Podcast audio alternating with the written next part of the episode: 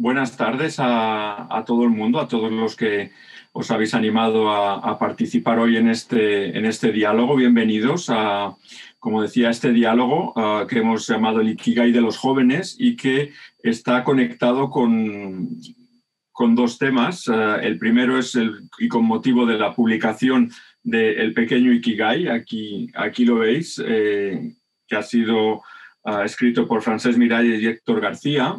Y también, y antes de que se me olvide, eh, está, está ligado a el taller online de narrativa espiritual online que haremos en, del 2 al 30 de junio en Casa Asia, tanto con, ah, con Francés como con Silvia, que hoy, que hoy nos acompañan. Y antes de darles paso, eh, que, lo hará, que lo hará Ana, pues eh, quiero dar las gracias también a Ana Casals, editora del área infantil y juvenil del Grupo Planeta y Grupo 62, eh, por bueno, pues contar con Casa Asia para, para este, este evento, este webcast.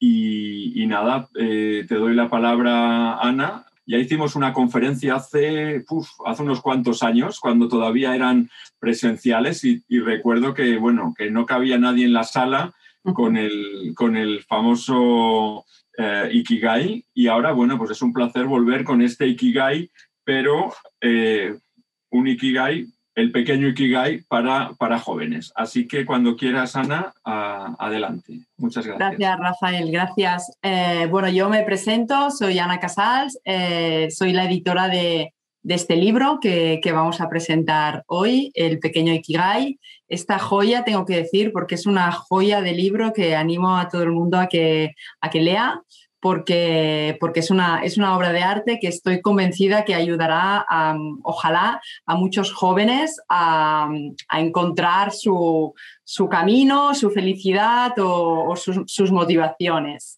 Eh, primero de todo, yo quiero agradecer a Casa Asia por, su, por recibir, por organizar eh, este, este, esta presentación es un honor mm, por, la, por, parte de la editorial, eh, yo hablo en nombre de la editorial, pues que, se haga con vosotros esta, esta, presentación. Muchísimas gracias a todo, a todo el equipo. Y nada, yo por mi parte agradecer muchísimo también a los autores, a Francés y a Héctor, por, por darme la oportunidad de poder editar este libro, por su confianza y, felicitarles también porque, porque ha quedado un libro espectacular. Y nada, como sabéis, el libro está escrito por dos autores, eh, Francés Miralles y Héctor García, y hoy nos acompaña uno de ellos, que es Francés. Hola, Francés. Y eh, lo acompañará Silvia de la Coan, que es la creadora de los talleres de escritura en castellano. Gracias, Silvia, también por, por acompañarnos. Y nada, ya cuando queráis. Muchas gracias, Ana, también por la edición de este libro maravilloso con estas ilustraciones y con este diseño fantástico y el formato. Es un placer muy grande que la primera presentación que se hace del libro sea justamente en Casa Asia, que una institución a la que tengo mucho cariño y donde he estado con Héctor y con Andrés Pascual y con muchos otros autores.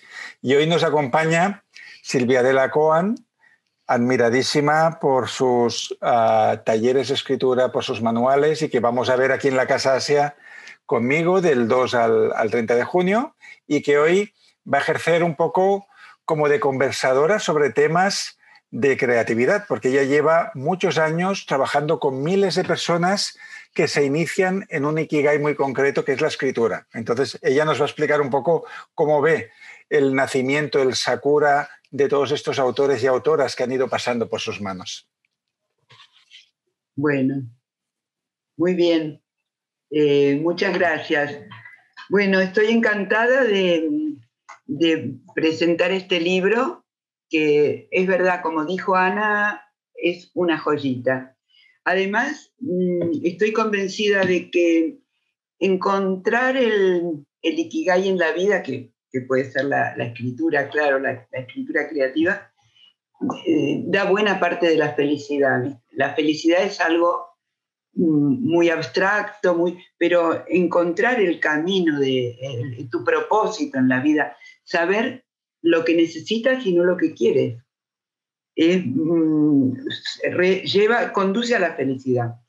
Bueno, entonces, este libro eh, es como un compendio de ficción y de no ficción. Eh, el, protagonista inicia una aventura en, bicicleta, y, pero la verdadera aventura va a ser encontrar el ikigai, el sentido de su vida, el propósito de esa vida, que muchas veces, muchas veces creemos que lo sabemos, pero resulta que estamos equivocados. Y tanto si no lo sabemos como si creemos que lo sabemos, este libro nos permitirá mm, recorrer esta aventura con el protagonista mm, y em, tiene una, para mí, yo lo leía y, lo veía a, Francés y a Héctor en este libro con sus características de, mm, bueno, para mí Francés tiene la sabiduría natural y, la experiencia y, Héctor es una persona muy especial. Entonces, yo a medida que lo leía, veía que este libro está hecho desde la gran comprensión de, de las personas que tiene Francés Miralles, desde el querer acompañar no solo a los niños, sino también a los padres, porque además da la posibilidad de que el padre se lo lea al niño y establezcan esos diálogos que a veces no se sabe cómo establecer, ¿no? Bueno, tiene muchas más cosas este libro, pero eh, yo antes que nada quería hacerle una pregunta a Francés, que es, este, se me ocurrió, tanto él como Héctor, cuando se plantearon escribir el Ikigai este para niños, que ya les digo, no solo es para niños, es para niños, para adolescentes, para adultos, para los padres, para los hijos, y además, quien, eh, si a un niño le leen este libro de, pequeño, es posible que él lo lea por su cuenta de adolescente y, trate de comprobar si lo que descubrió cuando era niño realmente es así, ¿no? Entonces, la pregunta que yo le quiero hacer a Francés es una, una idea que se me ocurrió, eh, que tal vez tanto él como Héctor han escrito este libro, que es el que les hubiera gustado tener en la infancia. ¿Es así, Francés? Sí, desde luego. La, la infancia y la adolescencia, incluso diría que la adolescencia se alarga actualmente mucho más. Hay gente con veintipico, con treinta incluso, que no saben qué quieren hacer con su vida. Se habla del síndrome de Peter Pan y de muchas cosas. Entonces, yo diría que en un mundo que cada vez es más complejo, donde cada vez hay más opciones, pues lo normal es andar perdido. Hay un capítulo en el que Héctor ponía, si eres joven y no sabes qué hacer con tu vida, bienvenido al club del 99%, porque lo normal es andar perdido. Entonces, ciertamente, yo recuerdo que cuando nosotros éramos pequeños, hay una distancia de 11, 12 años entre Héctor y, yo, él es más joven. ¿eh? Yo cuando era pequeño teníamos libros muy diferentes a lo que era este. Yo, por ejemplo, leía el manual de los jóvenes castores, que era una cosa con, con personajes, mira, incluso tengo alguno por aquí aún, con personajes como el tío Gilito y todo eso, que pretendía ser algún tipo de autoayuda, que te enseñaba cosas prácticas, ¿no? que te enseñaba a movilizar tus recursos. Pero no existía algo como el Ikigai. Y, no sé, luego tuve la guía de los Simpsons. Y entonces yo siempre he encontrado a faltar una manera fresca, divertida, una manera clara de ayudar a los que empiezan a, a buscar su camino en la vida, pues a clarificar todo eso. ¿no? Entonces, para escribir este libro seguimos un poco dos, pistas. La primera, lo que dijo Toni Morrison, la, gran escritora afroamericana, que ella decía, si hay un libro que te gustaría leer y no existe, tendrás que escribirlo. Pues a nosotros, a Héctor y a mí, nos habría gustado leer un libro como El pequeño Ikigai en épocas estas de la vida en las cuales no sabes muy bien por dónde tirar y por eso lo escribimos. Y luego, padres y adolescentes que habían ha conocido nuestro primer libro o el, de ejercicios, pues eh, empezaron a escribirnos de si podíamos atender. entonces, de alguna manera, de estos cientos de, escritos y de mails y de mensajes y de posts, pues vimos la necesidad de hacer un libro que fuera asequible para un niño desde 10 años o una persona joven de espíritu de cualquier edad, para entendernos. Entonces, ahora te voy a preguntar yo a ti, Silvia, una cosita, antes de que tú me preguntes a mí. Tú has visto nacer muchos talentos, ¿vale? Entonces, de personas que quizás creían que querían escribir, pero no se atrevían. Entonces, en, el Ikigai cualquiera que sea, tanto si es la escritura como si es el arte, emprender en un negocio, iniciar algo nuevo, el primer paso es lo que más cuesta, es lo que más nos bloquea. Quizás a las personas que nos están escuchando, que ahora son como 35 y luego serán muchas más que nos oirán diferido, ¿qué consejo puedes dar contra el bloqueo del primer paso? Es decir, es que no, no me acabo de decidir nunca arrancar. Ah, bueno, eh, yo creo que lo, ideal para un primer paso es eh, eh, imponerse un tiempo eh, determinado cada día, cinco minutos, siete, dos horas, lo que cada uno este, sienta que, le va bien. Mm, sobre todo, mm, minutos. Entonces, escribir cada día lo que salga espontáneamente, no dejar participar a la mente. Y, en este sentido coincido con, con Stephen King que está en contra de los, de los esquemas. No hacerse nunca de entrada un esquema, sino mm, soltar mm, eh, lo que aparezca, lo que, y bueno, y eso durante un tiempo, y no leer nunca lo que se escribió eh, eh, el día anterior. Entonces, cuando se llega a un periodo que yo considero guiada por la neurociencia, que son 21 días, el bloqueo desapareció. Eh, entonces, es, al, día 21 lee todo y generalmente, porque lo he comprobado, se asombran muchísimo de que eso lo hayan escrito ellos. Entonces, Silvia, para entendernos, este método tuyo, que yo conozco muchos alumnos que lo han practicado con éxito, sería durante 21 días, cada mañana, por ejemplo, al despertar, escribir tres minutos o cinco minutos. ¿Cuánto sería?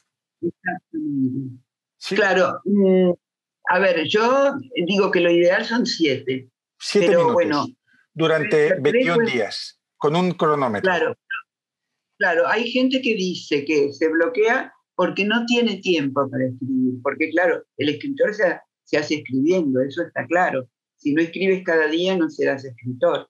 Eh, mm, y yo les digo que eso es un autoengaño. Todo el mundo tiene tiempo de lavarse los dientes. ¿Vale? El mismo tiempo lo para escribir. Bueno, te hago la pregunta que, me da curiosidad. Em, eh, es una pregunta muy importante. ¿En qué se hubiera mejorado tu propio camino, que ya es fantástico, maravilloso y muy rico, si hubiera existido un libro de Ikigai como este, pero no como el, que ya ha sacado, sino como este, eh, protagonizado por un niño. Yo creo que a mí, a mí me habría venido muy bien como bala perdida que era, porque yo era un chico que suspendía todo, bueno, todo o cuatro o cinco asignaturas por trimestre, ya desde lo que entonces se llamaba educación general básica, que ahora sería primaria, y en el instituto, en lo que sería hoy la ESO, y en el bachillerato, suspendiendo a tope, porque estaba totalmente desconcentrado, no sabía lo que quería. Es una época de gran revolución hormonal, tienes amores platónicos, todo se complica, ¿no? Tienes muchas dudas sobre ti, sobre tu vida, sobre mil cosas, ¿no? Entonces, me habría venido muy bien leerlo y me habría venido muy bien que lo leyera mi padre, porque yo en ese momento habría apreciado mucho un referente. Mi madre sí que hablaba un poco más conmigo, pero estaba muy ocupada porque yo era de una familia obrera y mi madre trabajaba 14 horas al día como modista, pero mi padre que quizás tenía unos gustos más afines a los míos o que yo había seguido su estela porque él tenía muchos libros, hablaba tres idiomas que había aprendido él mismo. Si él hubiera leído El pequeño Ikigai, yo creo que habría tenido herramientas para hablar conmigo. Y mi padre no hablaba ni conmigo ni con mi hermana porque no sabía cómo dirigirse a nosotros y, quizás pensaba eso, ¿no? De que los adolescentes están un poco locos y que son muy diferentes a los adultos. En realidad, dentro de de lo que es el corazón de un adolescente late un adulto que está buscando su vida, que se está formando, ¿no?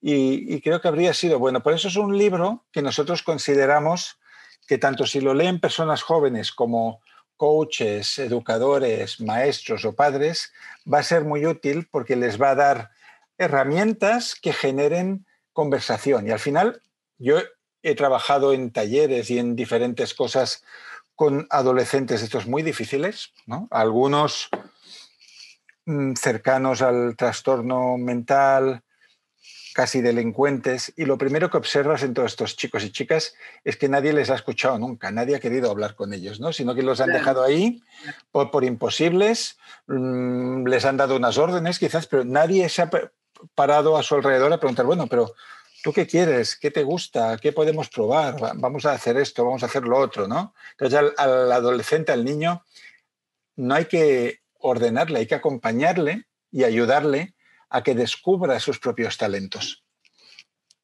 Mira, con esto que dices, se me ocurren dos cosas. Em, por una parte, eh, con esto que hablas de, la, la, relación con tu padre, que no te escuchó, y que, claro, eh, cuando uno no, no, tiene diálogo con su hijo, eh, creo que este libro mm, puede ser una buena herramienta. Pero eh, fíjense que eh, francés eh, ha llegado en su camino a profundizar en el tal. O sea, yo creo que no es casualidad, es producto de haberle dado al mundo, porque está traducido en 70 países, él, él, le ha dado al mundo lo que necesitaba que le dieran a él. O sea que en realidad esto demuestra que en este momento, porque a lo mejor dentro de unos años el Ikigai puede ir cambiando, por eso el libro hay que consultarlo eh, siempre, ¿no? En mi caso no cambió, siempre quise escribir desde que lo descubrí y, sigue siendo. Pero en este caso yo creo que este momento es... Mm, buenísimo para, para francés porque su Ikigai es haber escrito este Ikigai y dárselo al mundo con, con el placer que él siente de, de, comprender a la gente y tal. En, en, este libro a mí lo que me llamó la atención es que acompañan, o él y Héctor, ¿no? acompañan a, a los lectores y los tranquilizan. Les dice que no pasa nada si, se equivocan. O sea, eh, cada paso es un paso más. Eh, francés, ¿cómo organizaron eh, estos pasos de la aventura del niño? Que, la aventura es en realidad encontrar los tres círculos, ¿no? Sí, los cuatro, sí. Ah, has dicho una cosa muy importante que yo creo que la motivación para escribir este libro es que cuando éramos muy jóvenes teníamos como la ansiedad de que no podíamos equivocarnos, ¿no? Mm. Entonces, por ejemplo, llegabas al final del bachillerato, que, donde yo al final, pues, el último año apreté y conseguí aprobar todos los exámenes de, puro milagro, y tenías dos semanas para elegir tu vida. Aquello que tú pusieras en la lista de opciones universitarias, pues te iban a marcar. Entonces mucha gente se encontraba estudiando para abogado sin gustarle para nada el derecho, gente que estaba en económicas y no sabía ni por qué, o que, o que iban a parar a psicología cuando no se habían planteado nunca ser terapeutas. Entonces, para remediar esto, fue esta historia de ficción que está dentro del pequeño Kigai con el niño que va con la bicicleta eligiendo caminos. Porque Ah, te tengo que contar, Silvia, que hay, un capitulito en el libro que nos hace mucha gracia, donde hablamos del derecho a equivocarnos y a cambiar de camino, y donde hablamos de, cómo sucedió a nivel biográfico. Por ejemplo, Héctor no quería ser director de ingenieros. Ahora mismo él dirige 100 ingenieros de todo el mundo. Y su vida ha transcurrido por este, y aparte de escritor y de autor, ¿no? Entonces, por ejemplo, cuando Héctor llegó a Japón, pues él hizo la programación internacional de Twitter para que eso pudiera funcionar, pero su sueño infantil adolescente era otro y de hecho él pensaba que sería diseñador de videojuegos Y lo primero que hizo al llegar a Japón, antes de entrar en estos negocios en los que él está ahora, ¿no? Fue ah, diseñar, programar un juego para Nintendo, que es la gran marca japonesa, en la que varios jugadores podían intervenir a la vez, cosa que aún no existía, lo, del multijugador. Y lo recibieron en las oficinas, él explicó su sistema para que varios jugadores pudieran entrar en el mismo juego, se quedaron los japoneses muy asombrados, pero luego, por lo que fuera, no le llamaron, no, no se atrevieron a llevar eso adelante, que luego en el futuro se hizo. Y yo en mi caso, pues por ejemplo, tuve mucha pasión como profesor de idiomas durante unos años, tuve pasión como editor de psicología y autoayuda, también para mí era lo más importante del mundo. Entonces, yo diría que hay un derecho a equivocarse y un derecho a cambiar, ¿no? Porque, mm, mira, tú que eres muy cercana a la psicología, yo creo que eres la mejor psicóloga que conozco sin título. Silvia. o sea, antes me pondría en tus manos que muchas personas que, se anuncian por ahí, ¿no? Como terapeutas. Ah, pues creo que es muy importante ah, entender que en un momento dado de tu vida puedes haber agotado ese camino. Y te voy a poner un ejemplo de alguien que conoces, ¿no? Xavier Guix. Xavier Guix fue actor cómico, actuaba en teatros con una pareja que era Guix y, eh, Murga, y Murga. Actuaron en, en el 1, 2, 3, en otros programas televisivos. Y llegó un momento a los 40 años en los que él piensa que ese camino ya le ha dado todo lo que él le tiene que dar y que tiene que ponerse a estudiar psicología. Y con esa edad, pues se pone en la UOC y se saca la carrera y desde entonces que trabaja de psicólogo, ¿no? Entonces, yo creo que el ser humano tiene derecho a cambiar de rumbo cuando cree que ya todo lo que tenía que aprender allí ya lo ha aprendido y todo lo que tenía que dar ya lo ha dado. Por lo tanto, puedes morir como lo que eras y renacer. Como Murakami. Murakami. También. cuéntalo, cuéntalo. Sí, eh, bueno, Murakami, su sueño, es que yo creo que todos hemos tenido sueños que hemos abandonado a veces con razón y a veces sin razón. Murakami tuvo un sueño que de hecho tu amigo José Ramón, JR y yo teníamos, abrir un bar. Fíjate, nosotros cuando teníamos 17 años decíamos, abriremos un café y así podremos poner nuestra música y cuando vengan los clientes no solo les servimos unos, una cerveza, sino que sonará la música que nos gusta a nosotros. Bueno, luego trabajamos como camareros, pasaron, pero Murakami también tenía ese sueño. El sueño de Murakami era abrir un café de jazz, que eso lo explica muy bien ficcionado en su novela Al sur de la frontera, al, este del sol. Tengo entendido que se casó con una mujer de posibles, de buena familia, y que lograron llegar a, abrir ese café en la que sonaba jazz. Pero fíjate, en, el, en la reedición que se ha hecho de bolsillo de su primera novela, que creo que se llama Escucha eh, la canción del viento, él explica que teniendo ese café y teniendo ese bar de jazz que era su sueño, en un, él asistió a un partido de béisbol, de béisbol, donde ni siquiera había mucho público cerca de, de, su casa, y que en el momento que un jugador bateó la bola y oyó clac, se le activó algo dentro que dijo, voy a escribir una novela.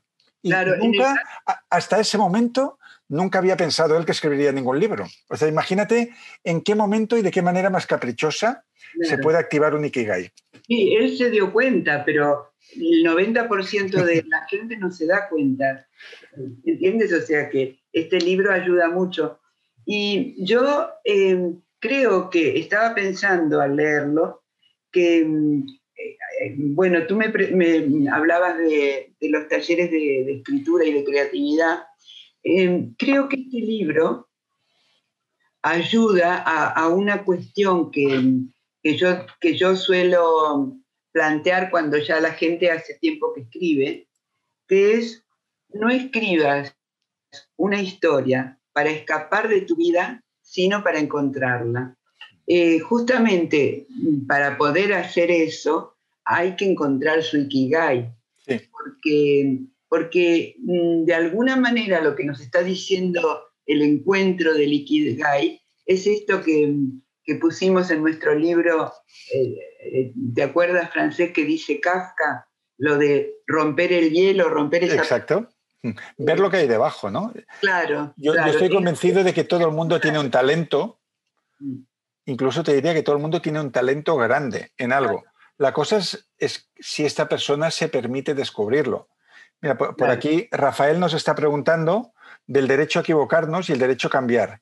Y si la sociedad está preparada para aceptarlo. Yo diría que lo está más ahora que antes, porque en medio de la, en medio de la pandemia, donde todo lo que creíamos seguro ah, se ha ido derrumbando, pues muchas personas mm, no les ha quedado otra que cambiar, porque su empresa ha cerrado o el tipo de actividad que hacían, pues ahora mismo está congelada y han empezado a hacer otras cosas. ¿no? Entonces, yo creo que la capacidad de cambiar va a ser un factor de supervivencia muy importante.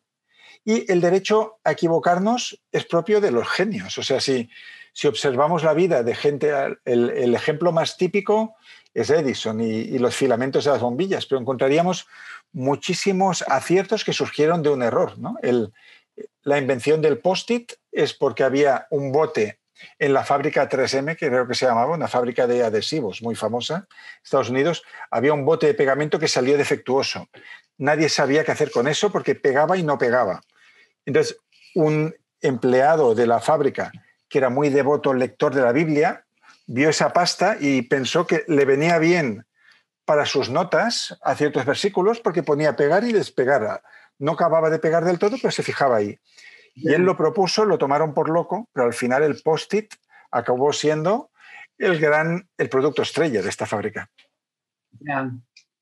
Eh, también este, lo que pienso, además de, de, una vez que te equivocas y que aceptas la equivocación eh, y te das cuenta la parte buena, lo, maravilloso de lo monstruoso, ¿no? A veces. Eh, avanzas en la vida. Y justamente eh, a mí lo que me, hizo ver con esta, este ritmo que tiene el libro, em, de, ficción, pero a la vez de no ficción, y, la aventura es encontrar las puertas que te van abriendo el camino hasta llegar a estos círculos que ahora el francés nos va, nos va a explicar. Pero em, quería decir algo que me parece muy importante. Una vez que encuentras tu Ikigai, lo que consigues con estos círculos es creer en ti. Porque mm, yo tengo el ejemplo de Fernando Trueba, que, que creyó mucho en él cuando em, lanzó la película Belle Époque, y todos sus consejeros le habían dicho que iba a ser un fracaso. Y él, como había encontrado su Ikigai y sabía que era lo que quería hacer, porque yo lo escuché en una, en una entrevista, eh, siguió adelante y con Belle, Belle Époque ganó el Oscar a la mejor película de habla no inglesa y nueve Goyas. O sea, eh, una vez que tú estás seguro de tu Ikigai, tienes que creer en él y seguir adelante con todo. Cuéntanos un poco esto de los... Bueno, eh, eh, el éxito siempre está, siempre está, y ahora podemos hablar de los cuatro círculos en lo improbable. Lo que todo el mundo puede deducir no será un éxito, porque entonces ya hay otros que lo han hecho, ¿no? Entonces, claro, siempre se pone el ejemplo de que cuando presentaron la Coca-Cola, a la gente le parecía un asco. Una bebida que es oscura y que encima tiene gas y que es tan dulce, pensaban, ¿quién querrá tomar eso? ¿no? Pues justamente porque a nadie se le había ocurrido, pues ah, cayó en gracia. ¿no? Entonces, los cuatro círculos del Ikigai, de los que me hablas, existían antes de, nuestro libro, porque era un instrumento que se usaba en marketing. Entonces, tiene un primer círculo que es lo que amas, aquello que te gusta más que nada que ninguna otra cosa en el mundo, ¿no? Lo que más te gusta, lo que te hace fluir. Segundo círculo, aquello que se te da bien, sería tu elemento, el talento que te es natural, ¿no? Cuando lo que se te da bien se ah, reúne con lo que amas hacer, pues ahí ya tienes una pasión. Luego, aquello por lo que pueden pagarte, ¿no? Entonces ya la pasión y la profesión irían juntos. Y el cuarto círculo, que es muy importante en estos tiempos, es aquello que el mundo necesita. Entonces, cuando lo que amas hacer se te da bien, te pagan por ello y además el mundo lo necesita, te encuentras ya con una profesión totalmente con Ikigai, pero que algunas, que esto es una discusión que tenemos muy, muy a menudo con estudiantes jóvenes, ¿no? ¿cómo puedo vivir de lo que me gusta? No siempre vas a vivir de lo que te gusta y de hecho tú conoces bien, Silvia, que la historia de la literatura está lleno de grandes escritores que eran abogados, que eran médicos, que eran ingenieros, que eran profesores, ¿no? Y que no por no vivir de la literatura fueron menos felices, ¿no? Igual nos puedes poner algún ejemplo. Claro. Ya.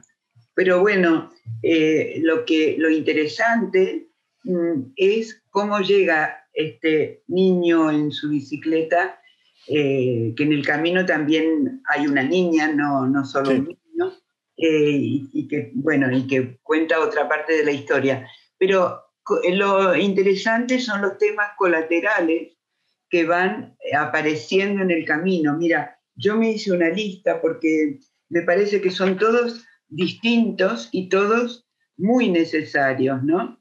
Eh, empieza con no querer moverse, lo que, eh, digamos, yo separé los temas que me, me impactaron a mí, ¿no? Eh, no querer moverse. La niña no quiere moverse del lugar.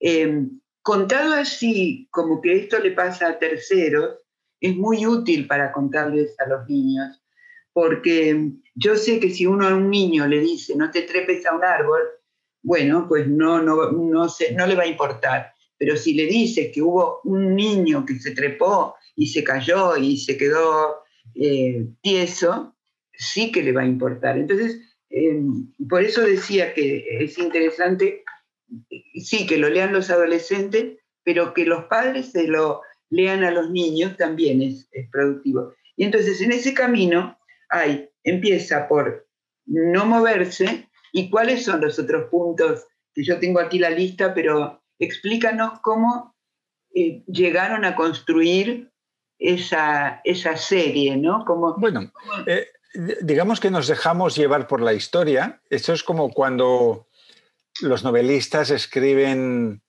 ah, las andaduras de, un protagonista, una serie de protagonistas. ¿no? Al principio tú sientas unas bases, pones en marcha la historia y llega un momento que la historia tiene su propia inercia.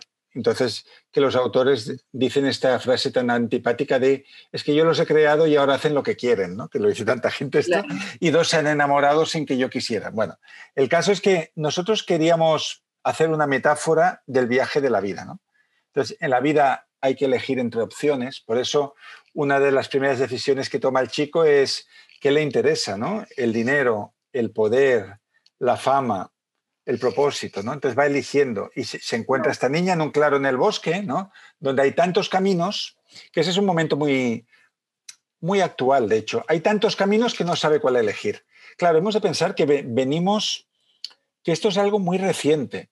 Claro. O sea, si tiramos hace 60, 70 años, pues los niños y niñas hacían lo que hacían los padres. Si tú crecías en una familia de médicos, te formabas para ser médico, si tus padres eran carpinteros, pues seguías con el negocio familiar. Y si eras hijo de agricultores o de ganaderos, pues a cuidar las vacas o lo que fuera. ¿no? Esto de las elecciones es muy reciente. ¿no? Entonces se entrega a los chicos una responsabilidad sin haberlos preparado para ello. ¿no? Entonces yo sobre esto siempre hablo, nuestro amigo Marcelo, que hoy cumple 50 años, Marcelo Straviz, él es muy partidario de los años sabáticos. Quizás un año es mucho, pero sí que es cierto que en países como Israel o Estados Unidos, quien puede permitírselo, hay una tradición que es que cuando se acaba los la secundaria, la high school, los chicos se van unos meses a recorrer el mundo, a trabajar en un kibbutz, a algún programa de cooperación. Entonces, veías a estos chicos y chicas que llegaban en tren por Interrail con su tocho del Let's Go Europe y a visitar y a pensar, ¿no? Porque al final un año sabático no es un año perdido, es un año en el cual vas a acabar de decidir cuál va a ser tu camino en la vida, ¿no? ¿A qué te quieres dedicar? ¿Qué es lo que quieres entregar al mundo? Te puedes plantear los cuatro, ¿no? Entonces, eh, esas situaciones ¿no? y, esas, ah, y esos momentos de duda están de alguna manera expresados a través de esta fábula en el que el chico protagonista pues va eligiendo caminos, va conociendo personas, le van aportando cosas. Ya, eh, pero no dijiste dos cosas que, dos pasos que hay en el libro que para mí son fundamentales y que, eh, no sé, mm, eh, para los profesores mm, también me pareció que puede ser útil este libro, porque uno es atreverse a probar y el otro imaginar.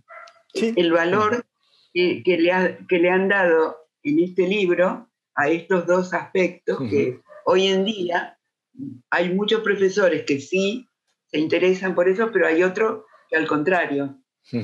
Bueno, ya, ya sabemos que, por ejemplo, la ciencia avanza por prueba y error. Se intentan muchas cosas hasta que una funciona, ¿no? Y lo normal es fallar y fallar y fallar hasta que algo eh, enciende la bombilla, ¿no? Y entonces, en la vida, va, si tú quieres realizarte con lo que haces, vas a tener que intentar muchas cosas. Y eso es propio incluso cuando ya sabes cuál es tu pasión, ¿no? Tú ahora descubres que quieres ser escritor, pero no sabes de qué. Entonces igual empiezas, no sé, es muy típico de los muy jóvenes empezar de poetas, ¿no? Yo siempre digo que la poesía la escriben bien los muy jóvenes o los muy viejos, los del medio no, tanto, ¿no? Los adolescentes porque tienen esa frescura que se atreven a todo y ponen ahí las palabras y abren su corazón, y el escritor anciano porque es capaz de destilar un haiku con muy pocas palabras. ¿no? Pero igual ese autor, no sé, va a pasar por géneros que no son el suyo. Intentará escribir policíaco, pero igual eso no se le da bien. Pasará una época del cuento, hasta que finalmente encuentra su historia. ¿no? Esa historia que, como tú dices, Silvia Adela, en tus cursos, solo él o ella la puede contar de este modo. Nadie más en el mundo puede contar esa historia. Entonces, cuando tú te encuentras que tienes en la mano tu historia, aquello que nadie va a contar mejor que tú, entonces te pones en línea y dejas de probar y dices, bueno, ya puedo entregarme a este proyecto. Y lo normal, mira, yo los primeros libros que intenté escribir, pues uno que tenía cuatro partes, que se llamaba Noviembre, solo escribí la primera. Otros se quedaron en, en primeras páginas o en cuentos hasta que finalmente, estando en la India, la primera historia la terminé, ¿no? Y ese libro que iba escribiendo a mano en una libreta, llegué hasta el final. Pero para llegar hasta allí es bueno haber fracasado en muchos otros proyectos, porque es lo que dice Alejandro Jodorowsky, ¿no? Que a través de lo que no te gusta llegarás a lo que te gusta, ¿no? Entonces vas viendo, y esto no es, y esto tampoco, y esto tampoco, esto no es para mí. Esto es como el amor. ¿Cuántas personas hay que conocer a lo largo de la vida hasta encontrar tu alma gemela? Pues un montón. Y, te tendrás que estrellar muchas veces. Pues con el Ikigai es lo mismo. Bueno, y lo que, lo que yo pienso es que si tú dices este libro se lo plantearon como una metáfora del viaje de la vida, y si a mí me hubieran preguntado a qué, a qué escritor del presente, de los que yo conozco, de los más famosos y de los menos conocidos, podría haber escribido, perdón, escrito eh, una metáfora del viaje de la vida, eh, indudablemente hubiera, te hubiera señalado a ti. Muchas gracias, Silvia Adela. Y mira, ya, que hablamos... sí, adelante. Sí, no, creo que mm, eh, este libro lo que tiene de bueno que está hecho es de la verdad emocional interior, ¿no? Yo creo que tanto, tanto Héctor como yo, y diría como tú, tenemos aún mucho de niños. O sea, yo me veo ¿eh? en esa bicicleta por caminos y bosques, me veo más ahí que firmando hipotecas. o sea, creo que tenemos el corazón muy cercano a todo esto. Entonces, uh, yo ahora propondría que, mira, tenemos como 39 personas que están aquí, que si hay preguntas para Silvia Adela, que es una gran sherpa de escritores de Ikigai creativo, o para mí, que pueden escribir aquí sus preguntas y que puede ser un momento bonito ya para interactuar con todos los que nos han estado escuchando. Cualquier cosa que quieran preguntar sobre el libro, sobre mí, sobre Silvia, sobre el curso que daremos en junio, también pueden preguntar y se lo explicaremos. Y si no, mientras, mientras no escriban, podemos charlar cinco minutos más. Entonces, bueno, al final, el otro día, pues hablando con, un círculo de empresarios, yo les decía, hoy en día no hay nada más valioso que una buena idea. Porque si tú ah, eres fabricante de un producto, ese producto siempre encontrarás un lugar donde lo hacen más barato. ¿no? Un país donde la mano de obra es más precaria, un sitio donde lo hacen de manera más masificada y tal. Pero una buena idea no tiene precio. Y por lo tanto, en todas las profesiones creativas, que ahora hay muchas, ¿no? Mm, eso, si los jóvenes tiran por ahí, va, va a tener más futuro eso que cosas aparentemente técnicas. Por lo tanto, yo diría que es el momento en el cual las ideas aplicadas al marketing, a los nuevos servicios, a los nuevos productos, a la, la imaginación, ahora mismo capitaliza mucho más que el conocimiento técnico. Y mira, por aquí Rafael nos dice, ¿puede el Ikigai cambiar a menudo? Y si es así, ya no sería un Ikigai. Yo lo que le diría a Rafael es que el Ikigai, lo normal es que cambie. Lo raro es que una persona siga como Silvia Adela la misma pasión toda su vida. Silvia Adela siempre su vida fue la escritura, como profesora y como artista, como creadora. Y yo siempre pongo el ejemplo de que en mi escuela éramos 42 niños y solo había uno que ya, que ya sabía lo que quería ser, que quería ser sacerdote. Y, estos chicos yo los dejé de ver y un día en la contravanguardia vi una entrevista con este chico con 30 años y era sacerdote, ¿no? Pero lo normal es no saberlo, ¿no? Y incluso cuando el Ikigai se encuentra, tiene una duración determinada normalmente, ¿no? Pues hay personas que, por ejemplo, han disfrutado de, de ser profesores durante X años y luego necesitan hacer algo más intelectual, o personas que viajaron mucho por trabajo y luego se retiraron a hacer algo más tranquilo, ¿no? Por lo tanto, el Ikigai cambia a menudo Mm, si seguimos un poco el, cálculo de Rudolf Steiner, cada siete años somos alguien distinto y por lo tanto cada vez que cambian tus prioridades, pues cambia el Ikigai. Y, y luego hay factores del tiempo y externos que obligan a cambiar el Ikigai. Por ejemplo, la adolescencia, el final de la adolescencia, hay un cambio de Ikigai porque dejas de ser un niño y empiezas a enfocarte, a poner tu propósito hacia tu futuro laboral cuando te jubilan cambia el Ikigai, porque ya, aunque te gustara mucho aquella tarea que tú hacías, si has sido afortunado en eso, eso desaparece, te encuentras ante un océano de tiempo, hay que encontrar un nuevo propósito.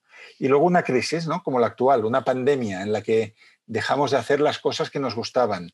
Una crisis sentimental, que una persona se separa, se divorcia, se va a vivir a otra casa, a otro lugar, a otro país. Pues hay que empezar de cero. Entonces el Ikigai cuando cambian las circunstancias personales, también se reajusta otra vez.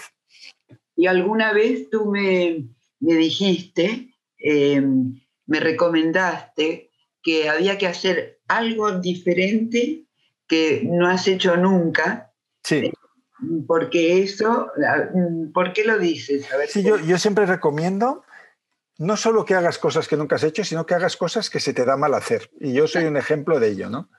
Ah, entre mis dones artísticos no está la, pintura y el dibujo. Tengo dificultad viendo un modelo de traducirlo a líneas en un papel. Justamente por eso decidí inscribirme en una escuela de pintura muy clásica del centro de Barcelona, de estos en los que pintas del natural, un hombre, una mujer, ah, una mano, un vestido. Entonces, estoy yendo allí un día por semana tres horas cada semana, soy el peor de la clase, con mucha diferencia, y eso es un placer. ¿eh? Primero, porque nadie sabe quién eres. O sea, entonces nadie te hace la pelota. Que nosotros estamos acostumbrados a movernos entre grupos de escritores o de gente que es de, nuestro mundillo, y, ahí solo ven a un dibujante malo. Y luego que te sientes como un bebé, en el sentido que de un día a la siguiente sesión has mejorado un 100% en el sentido de, lo mal que ibas, pues de repente pues, aprendes mucho. Mientras que cuando eres supuestamente un maestro en algo, la capacidad de aprendizaje es muy pequeña. Han llegado más preguntas por otro chat y, nos las va a leer. Ana nos dice, eh, Francés y Silvia, ¿el Ikigai de los chicos, aparte de las técnicas y de enfocarse, puede estar relacionado con haber aprendido a conocerse y superar retos o problemas? Yo te diría que, no sé qué opinará Silvia, que sin autoconocimiento no hay Ikigai. Si tú no sabes quién eres, difícilmente sabrás tu propósito, porque el propósito tiene mucho que ver con lo que uno es. Entonces, si tú te sientes artista, si tú te sientes escritor, si tú te sientes viajero, emprendedor, el Ikigai irá en armonía con eso. Pero todo empieza antes de ese viaje exterior con la bicicleta por los caminos de la vida, el viaje tiene que ser interior de preguntarte quién eres tú y, qué es lo que tienes tú a aportar, ¿no? Claro, por eso decía lo de este libro, que funciona como esto, eh, en realidad lo que decía Kafka es que un libro tiene que eh, funcionar como un cuchillo que abre el hielo interior. Y este libro lo, es justamente eso. Perfecto y saca, saca lo que tú llevas dentro, ¿no? Sí. Sí, Pilar, bueno, dice que, hizo un viaje a Japón y que, tu libro que, le ayudó muchísimo para entender todo lo que, lo que vio allí. Y Alex nos pregunta si para adultos eh, de 30 a 40 años eh, recomendáis el pequeño Ikigai u otro libro sobre Ikigai más pensado para adultos. Eh, yo a los de 50 no sé dónde nos dejan ya últimamente porque ya nos ponen como no nos menciona. yo, diría que depende del tipo de lectura que quiera hacer, porque nosotros escribimos el primer Ikigai que va mucho sobre Okinawa, las entrevistas que se hicieron a los ancianos y todo esto. Luego hicimos un segundo que era solo ejercicios, pero si quieres una aproximación rápida al Ikigai y lo quieres leer en dos horas, dos horas y media, en un AVE Madrid-Barcelona, es perfecto para un adulto porque le va a quedar muy claro los cuatro círculos, los conceptos principales, los va a entender. Del mismo modo que a veces leemos una fábula tipo, no sé, la, buena suerte, el queso, y, entendemos conceptos como el cambio, otras cosas. ¿no? Entonces, es, lo puede leer una persona de mediana edad y en un par de horas de lectura va a tener una idea muy general y muy concreta de lo que es el Ikigai. Y tenemos otro que es de Victoria, que dice que tiene 10 años. Esto sí que es nuevo para nosotros porque nunca hemos tenido una seguidora con, tan joven, Lo mejor. solo 10 años. Sí. Sí, sí. Sí, sí. Dice, pregunta si, si tenéis planteado lanzar un curso sobre Ikigai para adolescentes. Ella yo creo que no llega todavía con 10 años. No, con 10 es preadolescente. A la adolescencia. Eh, y dice que ella sí tiene claro su Ikigai desde los cinco años. Vaya. Y que su madre le regaló un libro para encontrar la ruta. O sea, que yo supongo que, que, habrá, leído habrá leído vuestro libro. Pues, mm, a ver, el curso que tenemos online de Ikigai, que, ahora empezará el próximo sábado, ah, está orientado a adultos por el tipo de, de temas que se plantean, de gente que está abriendo startups, negocios, cambios de profesión yo diría que si para alguien de 10 años lo ideal es que lea el libro, El pequeño Ikigai, que ahí va a encontrar muchas ideas, pero igualmente si su madre ya la puso en el camino y desde los 5 años ya sabe lo que quiere, quizás nos tendría que enseñar ella a nosotros. Muy bueno.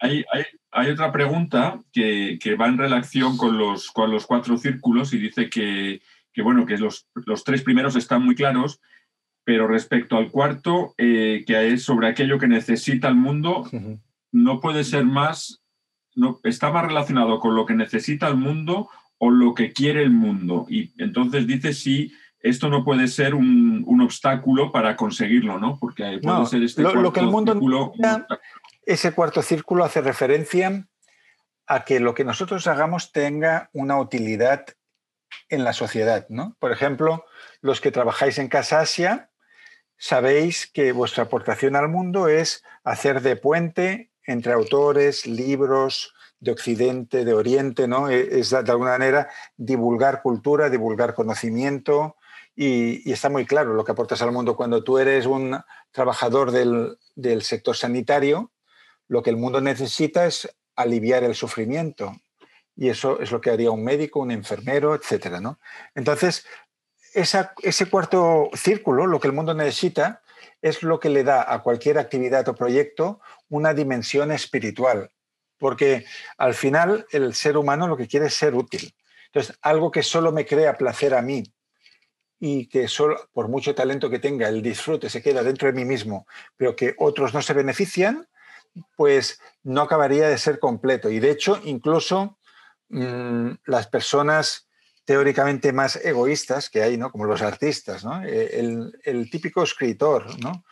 Egocéntrico. Al final también lo que busca es que le lean y que esa persona que está sola pues encuentre un, un, amigo al otro lado en las páginas y encuentre un momento de evasión de, de, unas, de una realidad que a veces le parece asfixiante. O sea que al final todo propósito noble mm, beneficia a terceros. Tiene, estamos hechos así, los seres humanos. Vale, a ver, me está llegando otra. Eh, si los niños y niñas son muy creativos, ¿podemos pensar que la vida adulta y responsable nos, nos aleja de la creatividad? En algunos casos es así. Cuando los padres convencen a los hijos de que hagan carreras o se pongan en profesiones para ganarse la vida, para ser alguien de provecho, pero no tiene por qué. O sea, uh, de hecho, mmm, personas como Miró, como Picasso, decían que su gran don para ellos había sido poder seguir pintando como niños hasta muy mayores. ¿no? Por lo tanto, la creatividad la tenemos siempre, la tenemos de niños. A un niño se le permite ser más creativo que a un adulto, pero si no dejamos que se ahogue con esas capas de responsabilidades, compromisos, expectativas de otros, la podemos mantener a lo largo de la vida y multiplicarla, incluso porque a medida que nos hacemos mayores podemos tener muchas más uh, talentos y aptitudes. ¿no? Entonces, el hecho de que se apague la bombilla de la creatividad porque nos hemos dedicado a hacer cosas que no nos gustan y a pagar facturas, pues no sería el objetivo real de un ser humano. Eh, la pregunta sería para maestros, ¿cómo se fomentaría el Ikigai en los adolescentes? ¿Es el autoconocimiento? Sí, uh, promoviendo el autoconocimiento, ¿no? O sea, Ramana Maharshi, el, gran autor del Advaita en el siglo XX en Arunachala, él cuando llegaba un alumno o alumna los ponía todo el día a preguntarse quién soy yo, quién soy yo. ¿no? Entonces un buen profesor, una buena profesora, tiene que desafiar a los alumnos ¿no? y, provocarles preguntas y hacerles indagar, darles ejercicios creativos como el, el Roshi de Zen entrega un koan para desconcertar al discípulo. ¿no?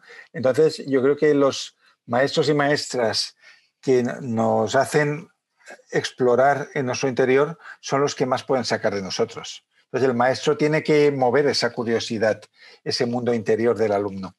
Yo, yo agregaría, mira, que en estos pasos que, que, que da el, el niño a través del libro, ahí tienen, entre comillas, la receta los profesores y los maestros de qué tienen que hacer con los niños, porque eh, salir a explorar, imaginar, sacarle partido al fracaso, es decir, yo creo que aquí ya tienen un programa para, para que responda esta pregunta, ¿no? Muy bien. La última pregunta antes de terminar, Sonia nos dice, bueno, gracias por este magnífico encuentro y comenta eh, que Silvia, Silvia comentó que muchas veces creemos que sabemos nuestro Ikigai, pero no es lo que necesitamos. Si podría comentar un poco más, por favor. Eso es muy interesante, esto que pregunta Sonia, gracias. Eh, esto es un poco, creo que lo mencionamos en algún punto del libro, es el, el método Pixar, ¿no? El método que siguen los guionistas de, de este estudio de animación y que se ve muy claro ya desde Toy Story, es que una cosa es lo que el héroe quiere y otra es la que en realidad necesita. Claro. En el caso de Toy Story, pues Woody quiere volver a ser el juguete preferido de su amo, pero lo que en realidad necesita es aprender a ser un amigo. Por eso la canción se llama Hay un amigo en mí. ¿no? Entonces, en la vida nos pasa lo mismo, que a veces uno quiere hacer una cosa de manera muy insistente, pero la vida te está pidiendo otra ¿no? y la, la vida te coloca en otro sitio. A mí me ha pasado, pues yo siempre he tenido mucha preferencia por escribir novelas y he escrito bastantes o muchas, ¿no? Pero lo que noto es que la vida, los lectores, el, mundo editorial me pide que escriba libros como Ikigai muy a menudo, ¿no? Por lo tanto, uno ha de saber cuál es, eh, en qué lugar puede ser más útil en cada momento, ¿no? No sé qué, Silvia, ¿qué quiere decir sobre esto? Eh, no, no, estoy muy de acuerdo, pero me quedé pensando que, que tal como eres tú, es posible que de aquí a, a 10 años escriba la novela del hombre que creía que quería escribir novelas y acabó escribiendo el. Y entonces esa sea la novela mm, del éxito y... bueno, yo creo que hemos de estar agradecidos de poder aportar algo desde donde seamos llamados, ¿no? Entonces, eh, si el mundo está esperando de ti una determinada inspiración, es un privilegio poderlo dar y, recibir la gratitud de la gente ¿no? y, ver que lo que haces en el día a día sirve para algo y sirve para alguien. ¿no? ¿Puedo hacer una pregunta? adelante. Eh, comentabais lo de los, el cambio, ¿no? El derecho a cambiar, a, rectificar, a modificar incluso, y lo de los siete años, ¿no? De, sí, de Steiner. Él decía que cada siete años renacemos de una manera diferente. Vale, una pregunta. ¿Cuándo sabes? Porque supongo que lo de los siete años es un poco orientativo.